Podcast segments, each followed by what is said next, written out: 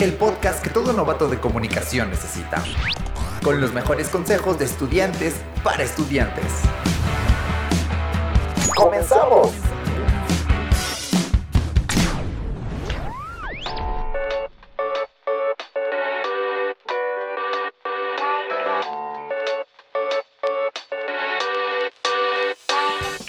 Buenas, buenas. ¿Cómo estás, tutorado, tutorada? Bienvenido, bienvenida otra vez aquí a TXP.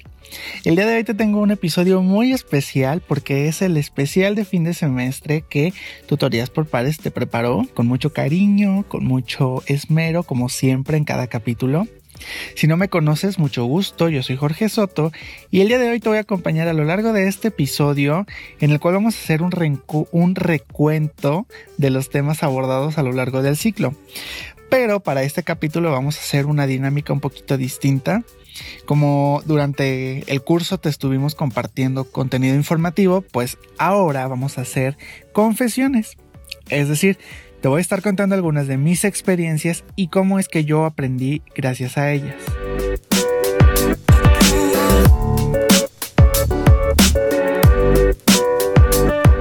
Entonces, eh, estoy muy seguro de que en alguna ocasión, al igual que yo, te dejaron alguna tarea y tú la dejaste para, pues, para última hora. Pero pues esto es algo que nos pasa a todos, la verdad, y no pasa una vez, sino que pasa muy seguido. De hecho, pasa más seguido de lo que debería pasar. Pero este, este fenómeno, por decirlo de algún modo, tiene un nombre y se llama procrastinar. Te quiero contar que yo, por ejemplo, eh, cuando tenía clase de radio, eh, pues una vez teníamos producción de radio y a mí me tocaba hacer los inserts, las rúbricas, todo padre. Pero pues yo, huevón, como siempre, lo dejé para último momento. Entonces yo hice pues ya mi, mi rúbrica de entrada, muy padre, eh, según yo estaba bien, perfecta, pero como estaba haciendo todas las carreras por dejarlo hasta el final, pues guardé mal el archivo. Entonces al momento de hacer la producción y poner mis archivos, pues que no sonaba nada. Y pues nos llevamos un buen regaño, tuvimos que improvisar ahí al momento, todo por no haber hecho el trabajo con anterioridad. Y pues les digo, es algo que nos pasa a todos. Entonces ahora que ya conocen pues una pequeña historia mía, quiero asegurarme de que recuerden pues de qué va la procrastinación y también resolverte algunas dudas frecuentes. Podríamos decir de manera breve que consiste en posponer acciones y sustituirlas por otras pues menos relevantes la verdad, pero también que nos dan más placer y pues que son más agradables a un plazo más cortito. Diciéndolo de otras maneras o en otras palabras, la procrastinación es cuando, por ejemplo, tu mamá te encarga lavar los trastes y tú no lo haces por estar viendo nuestros TikToks. Y pues no te acuerdas hasta que te llega la chancla voladora, ¿no? Y pues es ahí donde nos acordamos que teníamos cosas por hacer. Entonces tú ahorita te puedes estar preguntando, pues ¿por qué procrastinamos si ya sabemos que no es bueno para nosotros? Y la verdad es que puede ser por varias razones. Por ejemplo, podría ser por miedo al fracaso, eh, ya que muchas veces posponemos nuestras tareas precisamente porque tenemos miedo a equivocarnos o por el simple hecho de que no queremos hacerlo de manera incorrecta, ¿no? Obviamente esto pues puede ser de manera inconsciente, o sea, no es como que digas, ay, qué miedo de fracasar, no lo voy a hacer, sino todo es inconsciente. También estamos muy acostumbrados a la recompensa inmediata, entonces cuando se nos presentan tareas que pues no se ajustan a esta lógica, nos parecen desagradables, tediosas y preferimos hacer otra cosa que pues nos motive más, ¿no? Por ejemplo, las redes sociales pues nos dan una recompensa muy inmediata y es por eso que en lugar de hacer la tarea que sabes que te exige una mayor atención, un mayor esfuerzo, pues mejor te pones a ver videitos o a escuchar música. Y pues puede ser por eso también. También otra cosa que influye es tu estado de ánimo. Si tú estás depresivo, ansioso, angustiado, pues lo más probable es que tiendas a postergar cosas que te, produzcan estos sentimientos, ¿no? Por ejemplo, si tienes una tarea que sabes que es muy importante y eso te angustia, pues evidentemente no vas a querer hacerla. Pero pues hay que hacerla porque si no al final te angustias más. Y ahora, hay varias formas de darle final a la procrastinación, pero la más sencilla de todas es simplemente ponernos a hacer las cosas que tenemos que hacer, dejar de poner pretextos y pues ser más gentil con nosotros mismos y aprender a ser autodidactas. Y agárrense porque a partir de aquí vamos a hablar de otro tema que es precisamente el autodidactismo. El autodidactismo consiste en ser capaz de aprender por ti mismo sin la necesidad de tener una autoridad que te enseñe todo aquello que necesitas saber. Dicho de otra manera, es cuando una persona aprende con sus propios medios y pues se establece a sí mismo su plan de estudios y así ya sacas, sacías tu necesidad de información, ya sea en uno o en varios temas que pues te interesen. Por ejemplo, yo me considero autodidacta porque eh, les voy a contar aquí una historia, otro chismecito. Pues yo no la daba en inglés. Jamás la di en inglés, la primaria no la di, la secundaria no la di, en el CSH en el primer semestre reprobé porque no sabía nada de inglés. Entonces en unas vacaciones del primer semestre, después de que ya había reprobado, dije, ¿sabes qué? Estoy harto, necesito el inglés, pero no puedo pagar clases, entonces voy a aprender por mi cuenta. Y básicamente lo que hice fue consumir pues videos de YouTube en inglés, eh, ver películas en inglés pero con pues subtítulos en español, empezar a escuchar más música en inglés pero viendo la letra y viendo qué significaba. Y de esa manera fue que empecé a desarrollar mi inglés.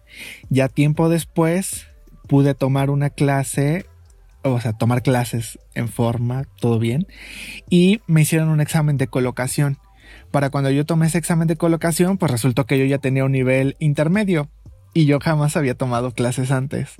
Entonces, pues me considero autodidacta.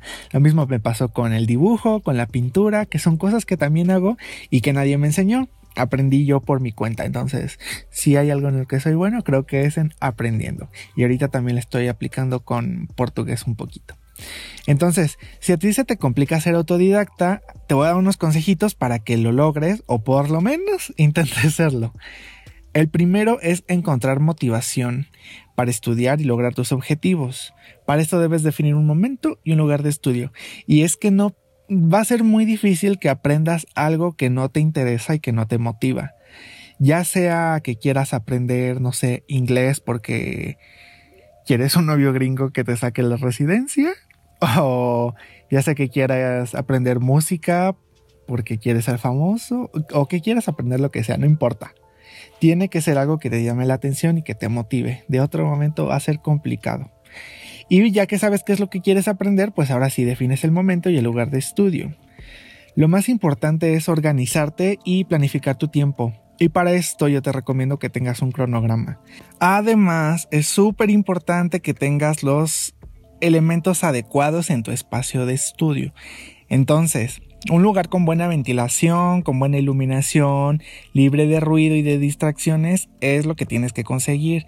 Y si no puedes, que porque en tu casa no hay lugar, pues tú adáptalo, adáptalo y en un lugar en el que puedas estudiar tranquilito, tranquilita, ahí. Y el segundo y último consejo es definir mejor el formato para aprender. Esto de acuerdo a tus necesidades. Y es que acuérdate que no todos aprendemos de la misma manera.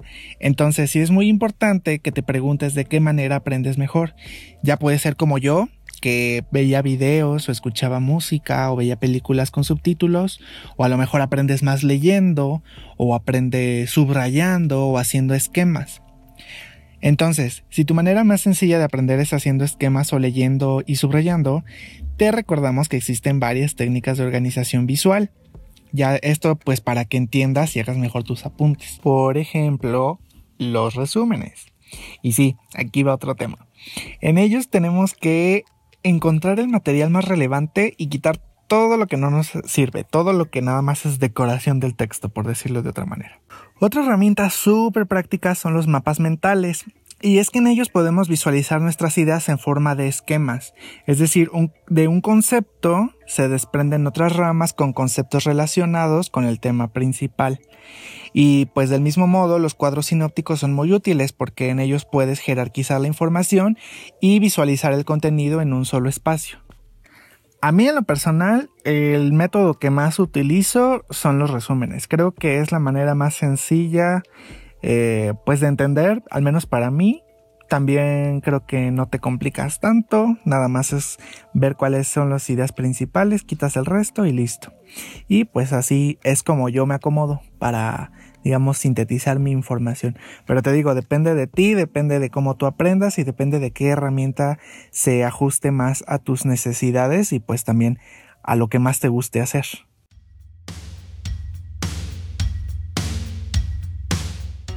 por último, algo que todos odiamos, yo creo que en la universidad, bueno, desde que llegamos a la universidad, o muchos desde antes, como en la prepa o en la secundaria, son las citas textuales. Pero ¿por qué? A ver, para empezar, ¿qué son y por qué tanto hate? Y es que, a ver, cada que utilices ideas de otros autores, lo que debes hacer es darles crédito. ¿Qué pasa si no les das crédito? Pues te podrían demandar. Y pues no, no queremos que tengas problemas legales. Entonces, las citas textuales son precisamente el acto de acreditar esas palabras y sirve para dar soporte a tu investigación y a tus argumentos. Entonces, para algunos existe una confusión muy grande que entre qué es cita, qué es referencia, qué es bibliografía y no sé qué y no sé cuál. Recuerden que para citar hay varios formatos. En este caso, el que más te van a pedir en la carrera de comunicación, al menos en Acatlán, es el estilo APA. Es el que de los que más se utilizan. En este estilo se trabaja obligatoriamente con citas y una lista de referencias, que básicamente la lista de referencias es un listado de materiales que fueron citados pues durante tu trabajo, tu texto, como pueden ser libros, podcasts, videos, entre otros materiales. Yo mis problemas que tuve con la citación, sobre todo en el formato APA, es que frecuentemente están cambiando pues el formato, las reglas. Entonces, si tienes que tener mucho cuidado de que estés usando las versiones más, eh, pues más recientes, la última versión, la más actualizada, porque si bien no cambia muchísimo, sí cambia en uno que otro detalle que pues te lo pueden marcar como un error. Entonces nada más ahí, ojo con las actualizaciones. Y pues ya, en la casa de la bibliografía, esta es una sección opcional y funciona más como los antecedentes de lectura del autor o como recomendaciones de lecturas adicionales al lector y pues puede incluir algunas notas descriptivas. Eh, si no te queda muy claro, te puedo decir que la bibliografía aquí puedes incluir trabajos que de alguna manera inspiraron el texto que tú escribiste.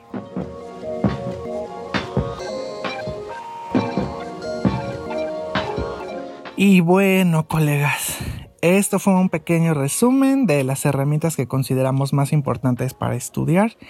Y acuérdate que si quieres más información y consejos sobre estos temas o algunos otros, pues busca nuestro contenido aquí mismo en Spotify o en cualquiera de todas nuestras otras redes sociales. Recuerda que tenemos Instagram, Twitter, Facebook, TikTok y Facebook. Por mi parte, pues fue un gusto estar estos últimos capítulos con ustedes. Ya no sé si fueron tres o cuatro, pero me la pasé muy agustín. Espero que pronto podamos regresar a clases y conocernos ahora sí cara a cara. Y si no, pues no importa ánimos y nos encontraremos en algún puesto laboral, en algún trabajillo por ahí, no se preocupen. Con todo el amor del trabajo y del mundo, eh, estuvimos trabajando durante este semestre para intentar guiarte de alguna manera en tu vida universitaria. Recuerda que yo soy Jorge Soto y pues de verdad muchas gracias por acompañarnos una vez más eh, en este, el último capítulo del semestre. Pero no te preocupes, no, esto no es como un adiós para siempre ni nada tan dramático. Eh, antes de terminar esto, queremos agradecer al equipo de Tutorías por Pares por permitirnos compartir nuestras experiencias y los consejos, pues que de alguna manera nos hubiera gustado aprender desde el inicio de la licenciatura, ¿no? pero pues estamos agradecidos de que los podamos llevar a ustedes, las nuevas generaciones. También gracias a ti, tutorado y tutorada, por escucharnos. Y como les digo, esto no es un adiós ni nada. nada, prontito vamos a estar de vuelta, nomás es una pausa pues por las vacaciones. Les deseamos mucho éxito en su final de semestre, no se estresen, respiren, aprovechen sus vacaciones de la mejor manera. Si quieren trabajar, si quieren aprender algo nuevo, si quieren hacer lo que sea, recuerden que tenemos material que los puede guiar en cómo hacer esas cosas, entonces denle una revisada. Nos vemos el próximo semestre y pues nada, síganse cuidando. Yo soy Jorge y nos seguimos escuchando. Adiós.